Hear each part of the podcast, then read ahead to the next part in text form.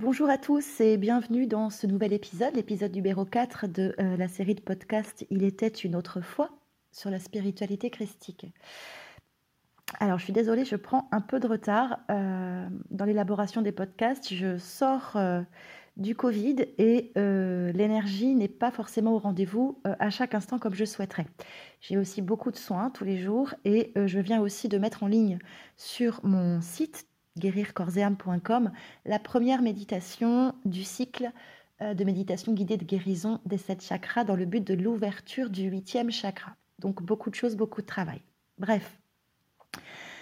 Donc la dernière fois, nous avons vu dans la partie 1 du réveil au dé de détachement, euh, donc la phase du réveil, la prise de conscience de nos propres parts de responsabilité dans les choses qui nous arrivent en récurrence. Nous avons parlé de l'alignement paroles et actes, mais nous allons nous concentrer dans un premier temps sur juste l'alignement de nos pensées. Nous avons euh, approché le taux vibratoire, nous avons parlé de la notion de jugement et on a eu euh, le petit exercice sur les qualificatifs, donc ce que, euh, de noter ce que les gens pensaient de vous, de ce qu'on disait de vous depuis que vous êtes incarné, de poser en face les émotions que cela vous fait ressentir, et d'essayer d'analyser, de faire une approche thérapeutique en prenant conscience des blessures que cela a pu euh, générer chez vous depuis le départ de votre existence. Pourquoi cet exercice? Parce qu'aujourd'hui, euh, je veux vous mener à deux choses. Euh, la conscientisation de ce qu'est le jugement, la conscientisation de ce qu'est l'ego. Alors l'ego. l'ego en lui-même n'est pas toxique. Comme nous avons vu précédemment, ce qui est toxique, ce sont les extrêmes. Donc si on place l'ego au milieu d'une échelle, nous aurons en bas de cette échelle tout ce qui est la dévalorisation, voire le dégoût, le rejet de soi. Et tout ce qui est en haut de cette échelle, ce sera tout ce qui est lié à l'égoïsme, à l'égocentrisme et au narcissisme. Alors, nous allons nous entendre sur les définitions d'égoïsme et d'égocentrisme. L'égoïsme, c'est effectivement la notion de se prioriser, de ne penser qu'à soi, mais euh, sans aucune volonté de nuire à qui que ce soit. Contrairement à l'égocentrisme, qui est cette même notion de se prioriser et de ne penser qu'à soi, mais en se moquant littéralement des dommages collatéraux que nos comportements, que nos paroles, actes et pensées peuvent avoir sur les autres. Voilà la différence. Et maintenant, nous, au quotidien, nous sommes en permanence, euh, notre ego est sollicité sur une partie de ces échelles en fonction euh, des réactions qu'on peut avoir devant les événements de la vie, les événements du quotidien. En opposé à ça, ben nous avons tous les autres égaux, tous les autres, euh, toutes les autres personnes qui font partie de notre entourage, que nous l'ayons choisi ou non, euh, sont aussi des égaux en puissance. Et en fait, ben, notre quotidien, c'est d'être confrontés les uns aux autres. L'autre, voilà, je, le rapport à l'autre, il se définit sur euh, trois axes.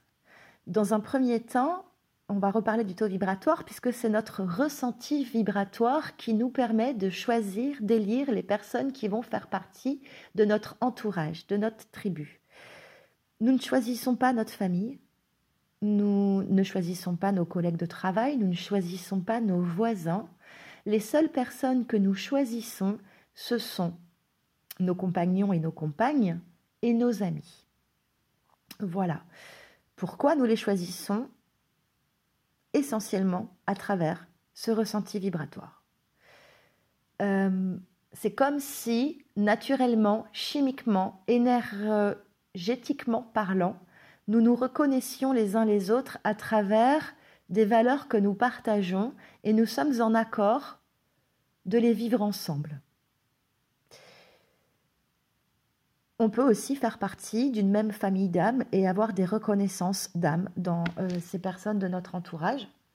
Quoique euh, dans ces familles d'âmes, on peut aussi avoir des, euh, des relations karmiques. Ça, c'est le troisième point que je vais aborder après.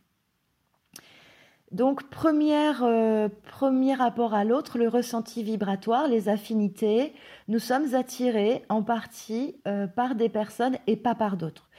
Et alors les autres, c'est pas grave, euh, dans le sens que euh, ça veut dire que nous sommes à des taux vibratoires complètement opposés et qu'il n'y a pas de rencontre possible à cet instant-là de notre vie, hein, puisque le taux vibratoire, c'est pareil, il évolue en permanence. Des gens que euh, vous n'avez jamais croisés, enfin vous avez croisé auparavant, mais que vous n'avez jamais regardé, vont peut-être être amenés à un moment donné à faire partie de votre vie parce qu'ils ont évolué et que vous aussi vous avez évolué.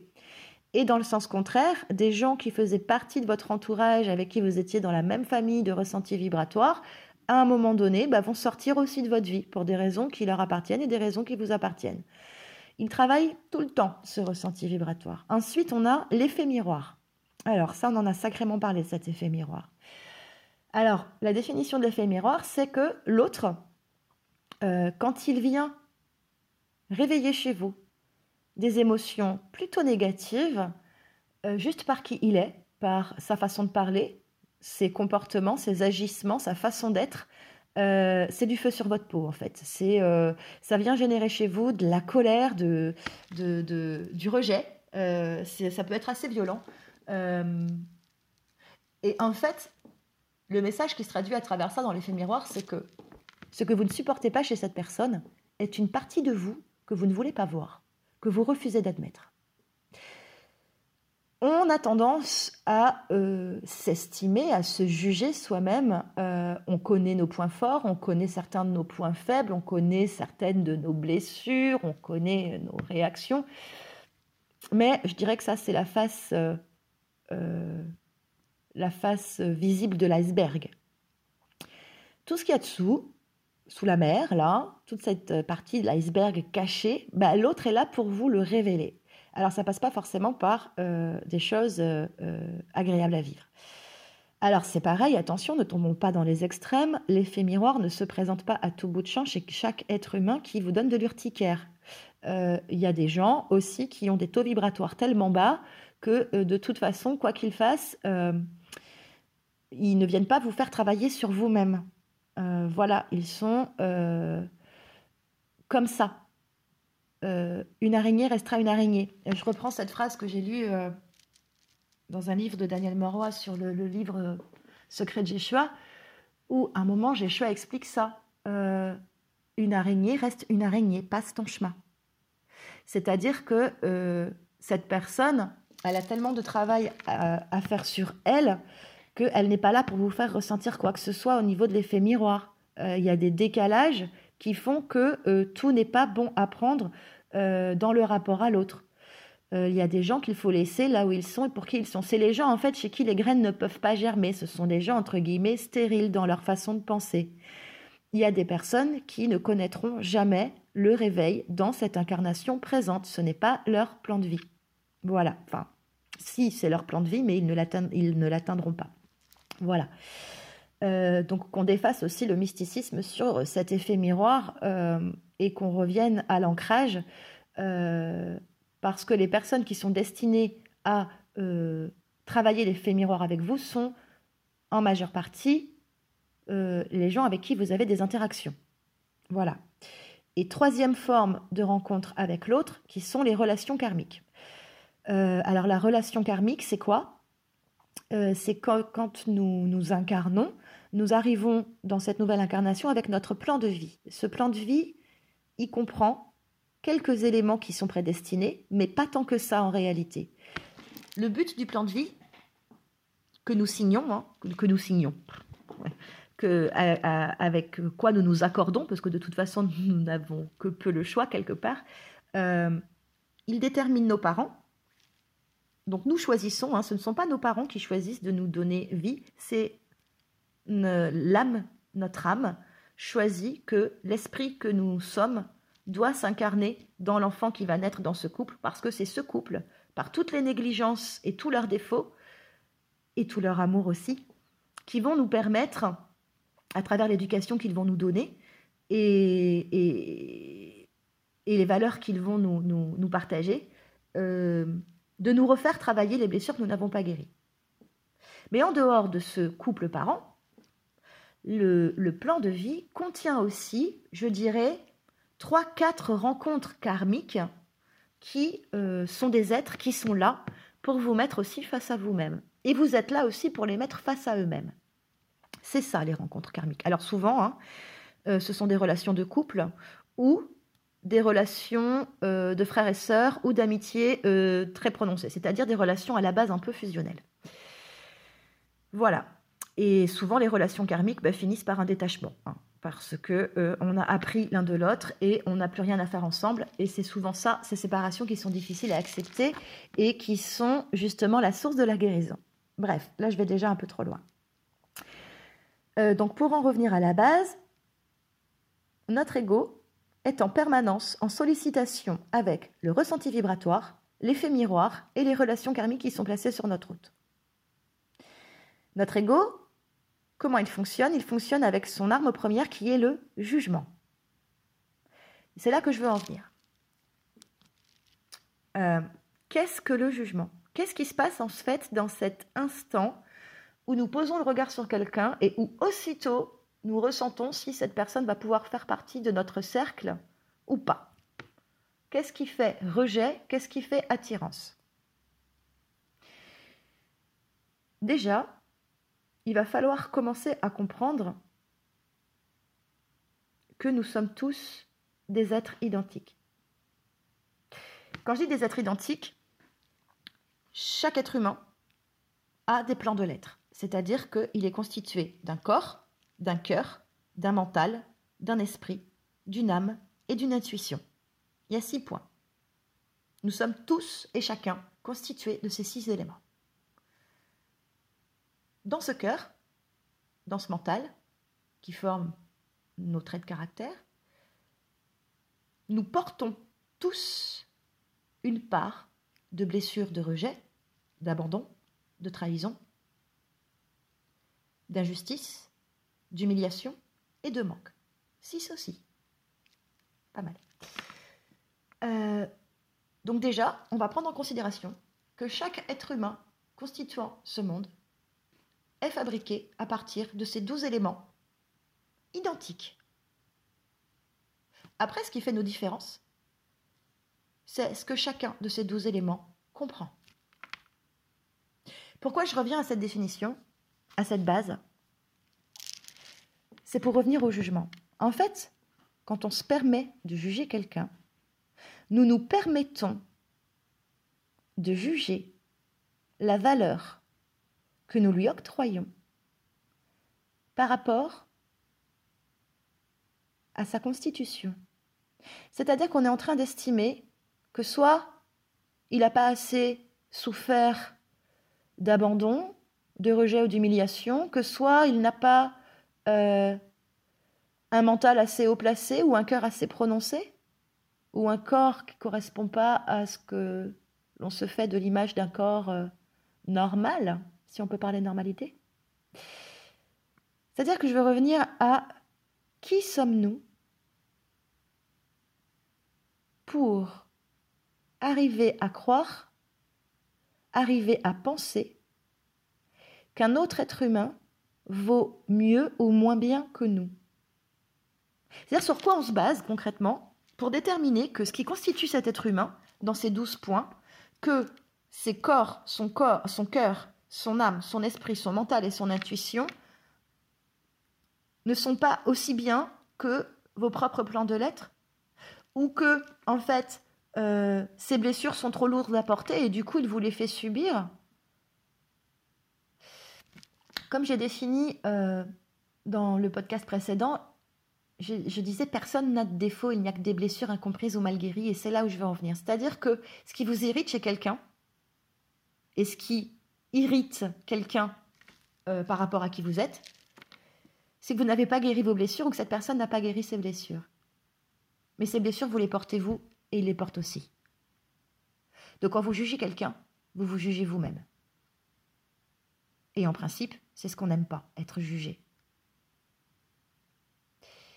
Donc en fait, quand vous jugez quelqu'un, bah vous vous faites d'abord du mal à vous, inconsciemment parlant ou consciemment. C'est-à-dire que vous estimez que vous, à la place de cette personne, vous auriez fait mieux qu'elle. Mais vous en savez quoi? Moi, je me souviens au début du réveil, euh, quand au début que je l'ai vécu, il y, a, il, y a, six ans à peu près maintenant, euh, c'était les premières discussions qui me dérangeaient puissamment. Je me retrouvais dans le même cercle d'amis, de connaissances, mais les discussions m'irritaient au possible parce que je me suis rendu compte qu'à un moment donné, ça ne tournait qu'autour des histoires de Pierre, Paul, Jacques. Et je me suis levée et j'ai dit stop en fait, ça suffit. On ne connaît pas la vie de cette personne, on ne peut pas se permettre de juger si ce qu'elle fait aujourd'hui est bien ou mal. Mets ses chaussures, fais sa route et on verra après à l'issue de ça si euh, tu es euh, meilleur ou pire que cette personne. Voilà ce que c'est le jugement. Et effectivement, ce qui se passe, c'est que va falloir porter un nouveau regard sur l'autre, parce que c'est en portant ce nouveau regard sur l'autre que vous allez porter un nouveau regard sur vous-même. Donc en fait, concrètement, le nouveau regard à porter sur une personne, quand elle est désagréable, quand elle vous semble euh, une mauvaise personne, c'est pas qu'elle est une mauvaise personne, c'est qu'elle est en souffrance. Elle est en souffrance, comme nous sommes tous en souffrance plus ou moins. Il n'y a que euh, une fois qu'on a fait ce travail sur nos blessures qu'on ne juge plus les autres. Parce que nous sommes nous-mêmes fabriqués de côté bon et de côté mauvais. Juger quelqu'un, ça reviendrait à dire que nous sommes chacun des êtres supérieurs Égocentrisme. Voilà où je voulais en venir. Quand vous jugez quelqu'un, vous jugez ses blessures. Est-ce que vous aimeriez que quelqu'un juge vos blessures? Et pourtant, c'est ce qui nous définit et c'est ce que nous faisons en permanence. Revenons à l'humilité. Voilà. Pour moi, l'ego, c'est le synonyme de l'humilité. C'est le milieu de l'échelle. Et après, on monte et on descend les curseurs en fonction de, de ce que nous font euh, euh, vivre les autres, supporter les autres. Mais au lieu de juger quelqu'un, apprenez à le connaître. Au lieu de juger quelqu'un, créez un échange.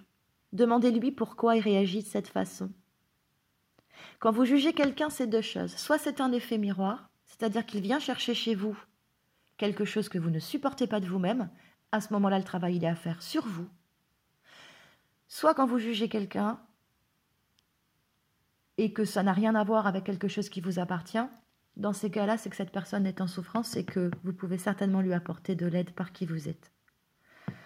Voilà où je voulais en venir à travers euh, cet épisode 4. Je pense que c'est déjà un, bon sujet de réflexion.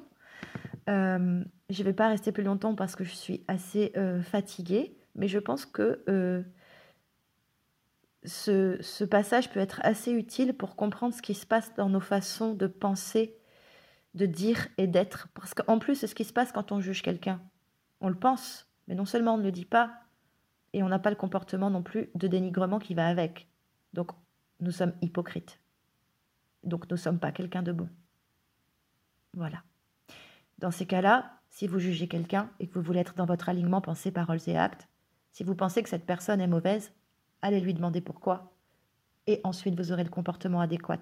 Soit, effectivement, c'est quelqu'un qui n'a rien à voir dans votre vie parce qu'il est une araignée et il n'y a pas de graines à semer, vous le laissez de côté. Soit cette personne, elle a besoin de votre aide et il y a des graines à semer et vous pouvez en faire quelqu'un de meilleur et du coup, vous aussi, devenir quelqu'un de meilleur. Voilà, je vous laisse méditer là-dessus en attendant la semaine prochaine. Euh, plein de belles choses, des bonnes vibes, de la lumière, plein d'amour et à bientôt. Bonsoir.